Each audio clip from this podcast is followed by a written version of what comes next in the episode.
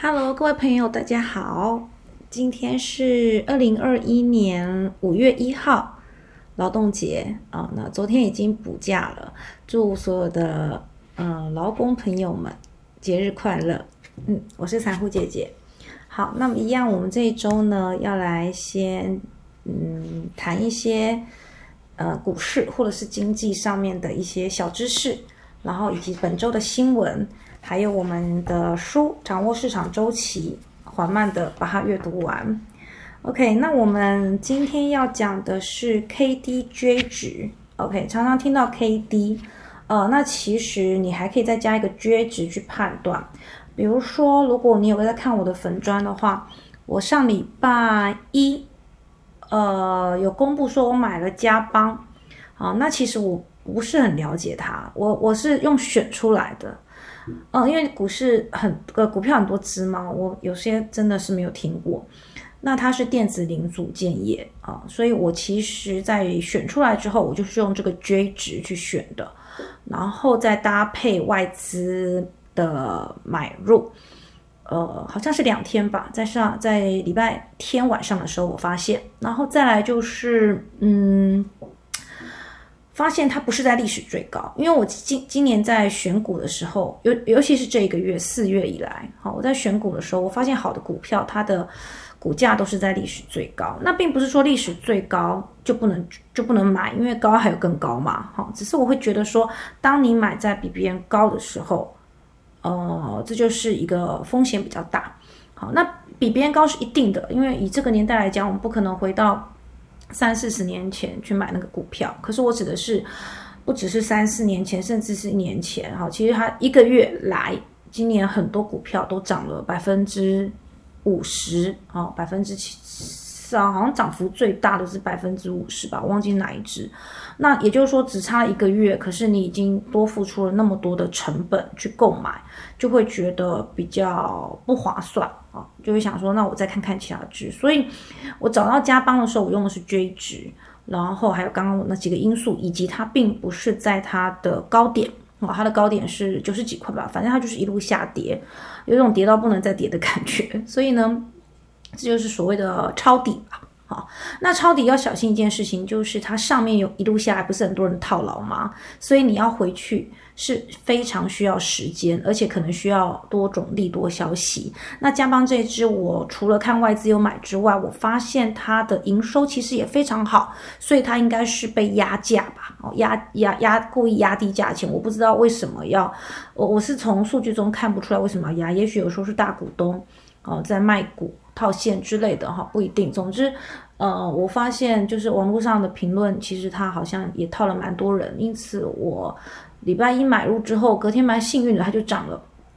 然后，反正就小小的赚了一万多之后，我发现好像涨不太上去。事实上，这只股票我真的觉得它有七十甚至八十的价值。啊，但是短期内不太可能，所以我就先拿回来了，好，先把我的资金抽回来。OK，所以我们今天要来讲讲看这三个，呃，算是技术分析的指标，它是一种动量概念哦，具有一个强弱的指标，可以判断这只股这只股票的强弱。好，那我用的是我以前的手抄笔记本。我等一下会把这张图放到我的粉砖去。OK，那么要知道 KDJ 这三个值之前，我们要先知道一个叫做 RSV。好，那 RSV 的话呢，它采用的方式是在某个周期内，哈，可能几天，可能六天、九天、十二天，一般啦，好像是九天，我不太知道，因为后来我们就直接用 KDJ 了嘛，哈。那总之它的算法呢，就是在这个区间里面的最后一天的收盘价，好。减掉最近九天的最低价，除以这九天内的最高和最低的差值，好，得到了一个有点像是中间的，就是最高的幅度跟最低幅度之间的一种震荡的感的趋势。好，那 K 值就是用这个数字，好，它用的是。呃，前一天的 K 值乘三分之二，加刚刚那个数字乘三分之一。OK，其实你也不用知道怎么算。总之呢，它就是用呃累积起来。那我们知道这个 RSV，如果我收盘价一直在九天内一直不停的往上，我的 RSV 应该会越来越高，对不对？那因此 K 值就会跟着变高。好，那么低值的话呢，呃，用的是呃，就是前一呃一样 K 值，然后再加上三分之一的前日 K 值。总之，这个这个 K 值是快速平均值，而低值是比较慢的平均值。那这两个就称为随机指标。那我们要解读它的意思，哈，解读它的意思就是 K 一般来讲啊，K 如果大于八十，连续三天。就代表这个股市，这个股票非常的强势，好，它可以连续三天都大于八十，代表它的 RSV，呃，也就是收盘价一直在创新高嘛。好，那 K 如果小于二十，就代表它的呃收盘价是越来越低的，所以它就代表它是个弱势的指标。那因此呢，我们就会有人说，如果 K 大于八十，然后低呢是往下的。这是一个买进的趋势，也就是称为黄金交叉哦。我刚刚补充一下，K D 只要在哪里看，就是在那个 K 线图。我我用的还是一样哈，这个叫 我老是忘记，这个叫台湾股市资讯网。那你点那个个股 K 线图，那一般会看 K D 值的，通常都是短期，所以我们会用日线。好，那么日线的话，你随便指到一天，它都会有当天，它下面下面会有个成交量，成交量在下面会有个红色的 K 值。呃，绿色的低值以及以及一个紫紫色的绝值。好，那我们呢，就是不然我们就是以富邦金来看，因为我前不久才讲说，呃，恭喜，反正富邦金它今年配的不错就对了啊，我也小小的买了几张这样。好，那我们以我今天录音是五月一号嘛，我们以四月二九哈，上周收呃的最后一天，星期四的那一天，你把滑鼠滑过去，就会发现它的 K 值是八十。D 是八三，J 是七十四点九然后你往下看那三条线，会发现它好像在末端聚在一起了，所以它还没有黄金交叉，还没有哦，因为黄金交叉是 K 要往上嘛，那它的 K 其实还是往下的，然后低值要往下，那当然有黄金交叉就会有死亡交叉，死亡交叉就是 K 往下，D 往上，那是个卖出的讯号，但是这个仅限于。目前这个股价它是有一种周期性，上上下下，在一个区间内震荡的时候，当你要玩短线的时候，这只是一个预警，不是绝对拿来判断的。如果你每一个都等到这个讯号你就买或者是卖，那以今年来讲，那 K 一直往上，一直往上，你你你怎么你怎么去买？没有去没有办法去买，所以它应该说这个技术指标都是要搭配筹码，搭配基本面。然后我们来去做整体的一个考量，好，其实真的不是那么容易。好，那么第三个叫什么呢？第三个叫做追值，哈，也是有人蛮喜欢使用它。我那天就是使用这个追值，哈。那追值呢的意思，追值怎么算？它是呃三 D 减二 K，好，那三 D 减二 K 如果小于零，因为 D 是一个呃这个这个。比较短期的，那比较慢速的 K 是比较快速的，三 D 减二 K 如果很低，一直一直一直低，好，甚至它可以是负的。啊，K 跟 D 不会是负的，因为它是在介于中间的一百跟零之间的差的的一个趋势，可是 J 值有可能会负的，因为三 D 减二 K 嘛，那也有人在 J 值逐步往下的时候，就是他就会去买入，好，那我们也可以看一下这个富邦金在最近。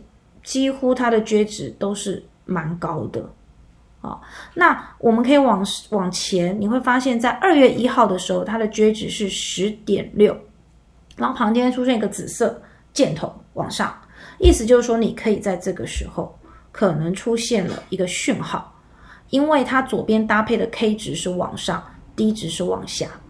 看得出来吧？所以它这个地方出现了 K D 值的黄金交叉，然后均值也非常的低，所以这是一个买入的讯号。当天的收盘价是四十五点九五，如果你买入的话，那当然非常的恭喜你，现在是六十多块，好，而且还要配很好的股利。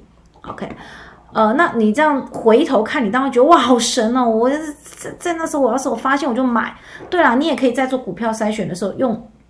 用比如说 J 值很小，然后 K 值低值哦的这个趋势，你去找出来。但是我还是强烈建议你一定要搭配它的基本面哦，能够非常早就看到这个讯号，当然是不太容易。而且你想想看，你二月一号看到，如果你是一个呃急功好义、就短视经历的人，你有可能报到四月底吗？对不对？这中间经过了两个月，一般玩短线的人抱不住，每天都要一定要下单这样子啊。那我的话。我之前买润泰新的时候，我其实上礼拜也有小小的卖出一些，然后后来又又又又减了回来，所以我觉得要爆股超过一年，真的是蛮需要耐心的哈。因为因为以今年来讲，股价一直创新高，你就会忍不住怎么样，就就会心动，想说，哎，我现在卖出我赚了哦百分之十、百分之二十的报酬，其实相当好了，这在去年很少的哦。去年呃，应该说前年了哦，去年下半下半年其实就股价就已经开始涨了，所以嗯，能够忍住真的不容易。再加上我们现在会有一种股市涨到高点了，万一我不卖，我可能会是最后一只老鼠，呃，那那我逃不掉怎么办？所以你就会觉得说，哦，那我卖啊，结果卖了之后，哎，它又往上哈，所以这个时候 K D 值，你看这富邦金一路往上之后，你再也没有遇到 J 值是很小的时候哦，第二次 J 值变小是在。三月二十三，J 值是十五点九。好，你如果买入，好像也有小小一波可以赚哦。我我那个时候好像有买五十六点多左右，不过后来我又把它卖掉，嗯，然后我又把它买回。但是我还是要强调，这个东西是你是有点像事后诸葛，哈，而且你必须要只有几只。讲到这个只有几只。那个查理蒙格说：“你手中的股票呢，不要超过四只哦，四只。但是你每一只可以很多张嘛。他的意思是说，因为你会，呃，就是就是像我每天晚上不是我都会看一下我的股票情形嘛。那我就会发现，因为最近有很多股票，我其实都还蛮喜欢的。结果我发现我的手中持股的就有点越来越多的感觉。好，我今年领完股利之后，我一定会好好的整理它们，好，把一些。”强的留着，然后弱的把它丢掉。但是其实我觉得都还蛮强的，以今年来讲，然后所以我也是一边讲一边录音，一边计算，然后一边也很怕自己是最后一只白老鼠。好，以上就是 KDJ 值，哈，你可以把你手中的股票拿出来看一下。你买的那一天 KDJ 是多少？你有没有可能往后一点再买，或者是往前你就先发现它了？甚至你可以判断，以五月来讲，它适不适合卖出？哈，不过今年多头说实在，卖出的这个讯号一直一直都有，就像我讲的，每天 K 值可能都很高，都不知道要不要卖。OK，好，那么接下来第二第二单元我们要讲的是本周新闻。好，那本周新闻有一个我觉得蛮值得注意的，就是铜价一直不停的在创新高。那我们都知道航运涨价，钢铁也涨价。那铜价我会觉得哈比较特别，为什么？因为做电动车里面要用到大量的铜，铜呢可能很难回来。我们我们可以说钢铁也许它是短期，因为受到中国的这个影响，但是铜价可能全世界。现在都在推电动车嘛，好，不过我刚刚听到一个新闻，就是澳洲好像没有要推电动车，他们的政策好像，呃，就是有点奇怪。好，那总之，铜价啊、电缆啊等等都飙升哦，据说已经可以破前前一次的记录，前一次记录是二零一一年，好，刚好十年，真的这么凑巧，就是一个十年的循环。好，那么。他说呢，每吨已经涨破一万美元，是十年来的首见哦。我觉得它真的还会再涨。那如果还会再涨，你可以怎么做呢？你就是台湾的话，你讲铜就走第一桶啊，第一桶涨得很高啦。那他是说，那你可以买电缆股，好，电缆股华兴上礼拜也涨了。现在意思就是说要不要追，好像可以，对不对？但是我已经没有钱了，因为因为我我就是在三月的时候买了一些定存股，哦，好难熬哦，还要等到那个七月六七月才能除息，真的好心酸哦，哦，好像太早布局了，所以我我中间其实有来回稍微做了一下差价，OK，好，华兴、大雅、华荣、宏泰这四间，好，这这四间是电缆业的。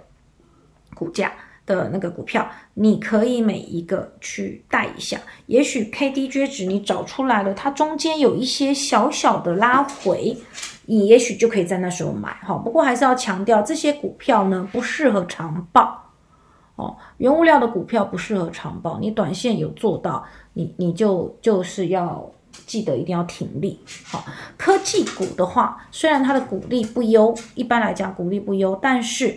科技股反而适合做大波段，因为科技大部分都是成长股。好，成长股的话，你就不要去看它的 EPS，EPS 一定很高，好，你就不用去看了。哈，EPS 比较适用在呃会有景气循环的哈，比如说富邦金现在 EPS 是七啊，合理合理的话，EPS 应该可以到十，所以我们就推论它股可能还会再涨，不过也不一定，因为金融股长期以来啊，刚刚讲错，对不起，不是 EPS 是。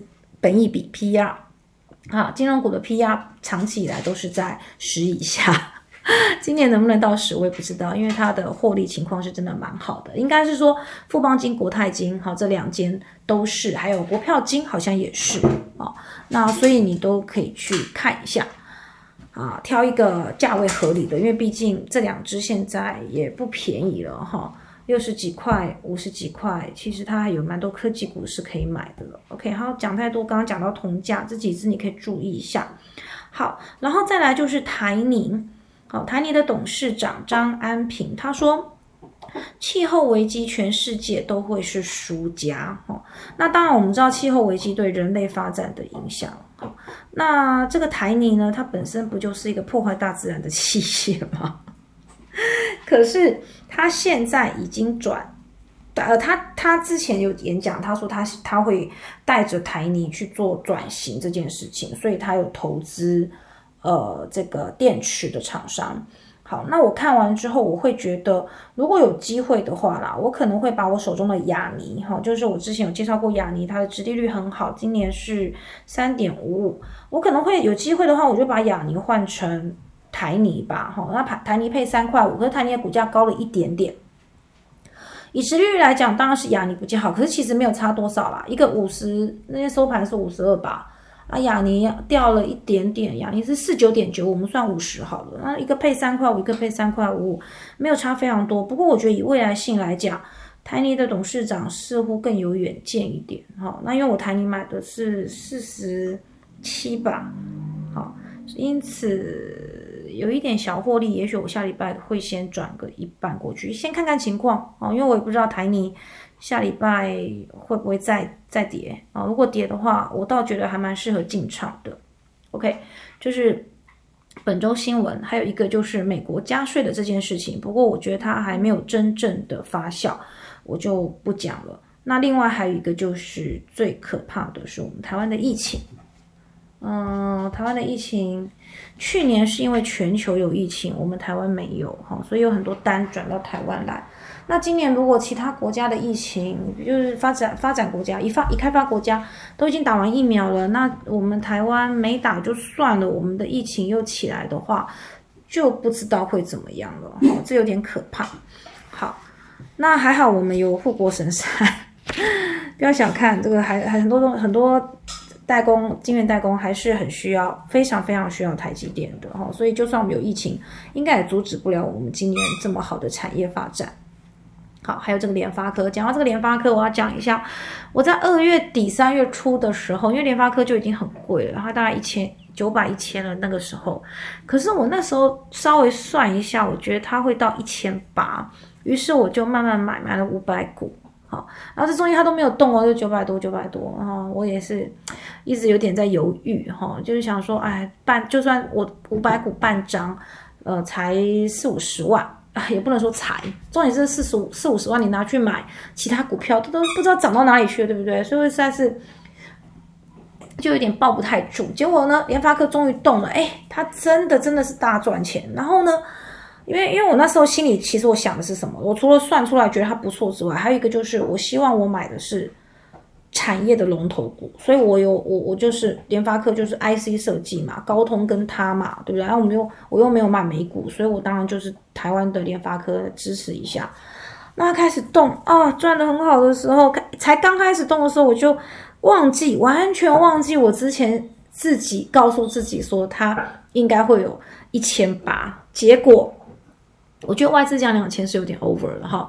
结果呢，我就卖了，陆陆续续的卖了三百股，才赚三万啊！天哪，好难过。还好我最后两百股没有点下去，还好，但是还是非常哦，非常非常的哦。好，不过就算了，反正。研发科很贵嘛，那他拿回来这些钱，我也拿去买别的，搞不好也有获利，搞不好啦，我没有再仔细看，因为每一次的转转单就是卖出买进，有时候有时候的确是会做错决定哈，可是你不就是你你要记下自己做了这个决定之后，到底原因是什么？为什么要做这个决定？OK，好啊，那我为什么要做这个决定？就缺钱，接下来。我们上礼拜读了这个序，哈，光序我觉得就是已经讲得非常好了，所以我们这礼拜继续来看掌握市场周期的第一章。第一章的标题是为什么要研究周期？好，那我找到一个重点，就是活得不够长。如果说你问我的话，我我我有我经历过的，就只有二零零八年的金融海啸。当然我会知道那个时候，嗯。我就是赔了一些，没有赔啦，反应该说我没卖嘛啊，总之钱就是变少了，我自己的钱就好像瞬间就变少了。但是因为那时候没有记账的习惯，所以我也忘记情况到底是有多惨哈。总之有经历过，所以你就会知道说，哦，原来二零零八年有。那更早之前呢，当然我也听说也知道，可是你没有经历过，你不会那么震撼。好，所以呢。这个章节他说为什么要研究周期？因为你要趋吉避凶。好，他讲的一个很重要事情就是经济的发展，总体经济发展是没有办法预测的。谁会知道新冠肺炎，然后台湾大发财，对不对？韩国瑜说我们高雄发大财不止，现在是台湾发大财。哦，谁会想得到？没有想，没有人想得到。所以经济的发展无法预测。可是呢，如果你知道比较多，那你就可以比别人做多一点的这个这个几率，你有你的几率就会提高。好，然后呢，我们知道的比别人多，数据比别人多，我们才能够去预测。好比我刚刚讲的 K D J 值，呃，可能很多人知道，但我相信今年投入股市中的也有非常多人不知道，甚至他也不知道它的意思，他可能就是看数字。哦，呃，搞不好连数字都不会看，所以他就没有办法去看现在这只股票是强势还是弱势。你想想看哦，呃，就是股股票已经往上涨了，一你你从宏观来看，发现它一直往上涨，可是其实中间有几波在涨的过程中，你中间其实是有切入机会。问题是你怎么找到这个切入机会？有有时候你常常一买就套牢啊，你一就就跌，那你一紧张。你就停损，因为你可能这个这个股票可能它是在高点，你就停损。结果呢，你一停损，它又往上涨。所以，如果你有一些数据，然后再搭配上成交量，搭配上基本面，你就可以降低你的焦虑。好，你你会知道它是拉回在整理，还是它真的要大跌。好像呃富邦金上礼拜是六十五，我有我有举富邦金的，因为我最近呃有看看它，然后我妈妈也问我可不可以买，我在。五十六块，呃，应该五十二就叫他们买，五十六我又叫他们买，他们都不买。然后等到那天股利公布了，他才问我要不要买啊？那为什么我会叫他买？因为在四月一号的时候，富邦金就说我今年会配股票。以金融股来讲，会配股票股利是非常难得的事情。好，那他配一块一块的意思就是，如果你有一张，他就配你一百股，一张就会变成一点一。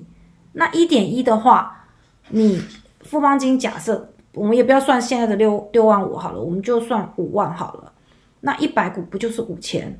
所以，所以在大多头的年代，配股票股利绝对是比较划算的。哦，那像润泰新，我在四十二块叫他们买啊，没有人理我啊。哦，然后等到新闻出来了，才问我可不可以买，我也不知道可不可以买。我想应该还可以吧，只是就会出现我们刚刚讲的，你风险会比较大，然后你付出的成本会比较多。这样子好，那我们回到刚刚书里面，书里面讲啊，你如果就是研究周期的话，你就比较会知道说现在的价格跟它的价值之间有多大的差异。好，价格就是现在股票的价格，但它的价值可能是多少？好比联发科，我那时候认为它的价值是一千八，但它当时的价格只有九百，所以我就买进，就我就就觉得应该是可以买进的。那因为我可能看的比较多的数据，所以我会，然后再加上我刚刚就讲的，我们要买就要买龙头龙头股嘛，对不对？虽然我们很穷，买个十股 二十股 也觉得很爽。联发科的股东哎，哦啊，我想到我那时候为什么卖它了。因为他每他之前配股利都配十块，我觉得好少。其实台积电也是超级小气的。好，结果他今年配三十七，真的是超级想骂脏话。好，算了，OK。好，那他这边讲到哈，你投资的金额，呃，我们就是就是，其实大部分的书都会讲资产配置。那我个人资产配置是什么？是是多少呢？就百分之百都在台股。其实不应该这样，但我看到。就想买，我是个很爱买股票的人，但我不是很爱卖股票，舍不得卖，就是看着就觉得很爽哦。但是大崩盘的时候，我也会很惨啊。其实这样子是不好的，你应该做资产配置。那当你比别人知道更多条件的时候，你就会知道。你该怎么样的去做积极的布局，还是防御？好，积极布局就是你可能多投一些成长股，防御的话，你可能就是跑回比较稳定的哦，金融股等等的，你就会去做调整。好，那那你要研究这个周期的话，你就就是你比较想要知道的那个掌握的东西就是趋势。好，认为接下来什么事情可能会发生？好比我们刚刚已经分享了一个新闻，就是铜价已经在最高，而经理人认为它可能会更高，那你有了这项条件，那你现在再去判断我刚刚讲的这个华兴啊、大雅、宏泰这个电缆股，你再去搭配它的数字去看，哎，有没有还有获利空间？好，我个人应该是没办法买了，因为我真的没钱了，谁要救济我？然后。呃，在在你你只能知道它将会发生，可是万一你比如说你今天买了华兴，好，它它上上礼拜你涨了，你认为它会再涨嘛？所以就买了嘛。那买了的话，你就要知道你就是有风险。可是呢，因为铜价一直在创新高，所以你的风险可能就是会比较低啊。那因为你知道嘛，知道铜价在涨，所以你的风险你买了，但是这个有在你的风险的控制范围内。好，那。当然，你也要注意啊，风险指的是总会有意料之外的事情会发生，对不对？新冠肺炎就是意料之外的事情嘛，对不对？那可是你就要知道，所以我们股市才会有什么停损，但就是当你买了，你你本来就买在高点了，那你停损就一定要设好，不然以这种这种原物料股啊，你真的一套有可能会被套十年。你看看那个今年解套的中钢的股东们，他们都几岁了？嗯，应该六七十有了，对不对？那当年买了，到现在才接到，而且中钢自己都没赚钱啊，所以他配的股利其实非常非常少啊，只是说他可以领纪念品，他纪念品还不错而已，就这样子，其实实在蛮惨的，对不对？好，所以呢，如果你是一个优秀的投资人，他书里写到。优秀的投资人其实就跟其他人一样，其实我们没有办法知道未来，是明天的事情都不知道了，更何况一个月、两个月之后的事情，你一定不可能知道。但是他对趋势的了解会比较多，好，好比刚刚的铜价，对不对？好，那你对趋势的变化了解比别人多，你就可以利用这个趋势，然后创造出一波又一波的成功，然后你的资产当然就会慢慢的，呃，投资获利的机会。就会增加啊，所以呢，他这边讲的就是说，呃，你你要特别注意的就是你的，呃，特别注意的就是你要常常一直知道世界各地好的趋发展的趋势，经济发展的趋势，然后你要做好风险控管，然后再来就是，嗯，如果发生市场太过狂热的时候。价格涨到有一点难以控制的时候，有没有可能会突然跌？有可能啊，因为比如说现在我调涨，嗯，阳春面的价格现在是多少？现在三十嘛，一碗阳春面我也不知道，我调到五十。好，那你会觉得，嗯，好吧，买。好，那你如果我调到六十、七十呢？你还会买吗？不会啊。所以说东西在调涨，那当然我们股票跟着涨，可是。调涨到一个高点的时候，你就要看人家买不买单啊，他如果不买，你这个公司营收就在这边就就结束了。你不是说价格涨，人家就一定一定会买单，然后你的营收就会一直变好。所以我觉得不是这样子的，而且有时候什么时候突然风向一改变，其实你就不会知道。有时候崩盘来的时候，真的就是是一个因子，一个小小的利空刷，然后股价就下来了。好，所以呢，如果我们可以挑看到趋势，然后找到成功几率比较高的产业跟筹码，我在这边的资产配置就可以比较高。然后，呃，防御，呃，这个这个另外的防御型的，我就可以，哎，怎么讲呢？成功几率比较高的时候，我就多配置一些积极型的哦。那成功几率比较低的时候，我就多配置一些防御型的。但是我今天听到听到广播，其实这很难很难做到。好，比如说你你上个月你本来都是在船产，你有钢铁航运，然后你赚赚很多，哎，突然一下转到电子股，你你跟不上哦啊，因为你然后你电子股没有布局，那你上去你要追，你又买高了，然后接下来可能船产。因为已经涨一波嘛，它就往下跌了，所以你就没有办法那么快哈。因此，我还是会建议说，不能一股脑的，就是压在同一个地方。你你每一个都要稍微转一下。那像我个人的话，我个人呢，目前的的配置哈，呃，我有雅尼嘛哈，算传产啊，然后我有这个金控业。好富邦金也买想买个几张，然后我们大家都知道我广达五六年了哈，那个这个算是电脑业，好，然后呢，生技、半导体我都各一支，不见得是里面最好的，但是当它肋骨在轮涨的时候，我总有一支会是红色的，好，那如果哎还不错，还我就把它卖掉，那当然要视情况看它，看我觉得它是。我是要短线还是长线？就像我我我刚刚讲的，我其实有时候也会忍不住，大家都是好。那总之就是趋吉避凶，然后平均分散风险，然后尽量呃不要追高。我们没有办法抄底，但我们不要追高，因为追高的话一跌你就是死第一个哦。你宁愿不赚。我我当然我们知道说哦，那个航运可能还会再涨，第三季、第四季哈，整个航运的这个。这个营收还有缺柜的状况都都非常好，这这应该是可以肯定它会再涨，但我宁愿就是不要再去追高，因为它就真的就是已经很高了嘛。你光看那个 K 线，这个真的是吓到冷汗都出来了。所以我现在手上有资金，我宁愿去配置，呃，也许三第三次、第四季来不及，那你就看看还有没有其他。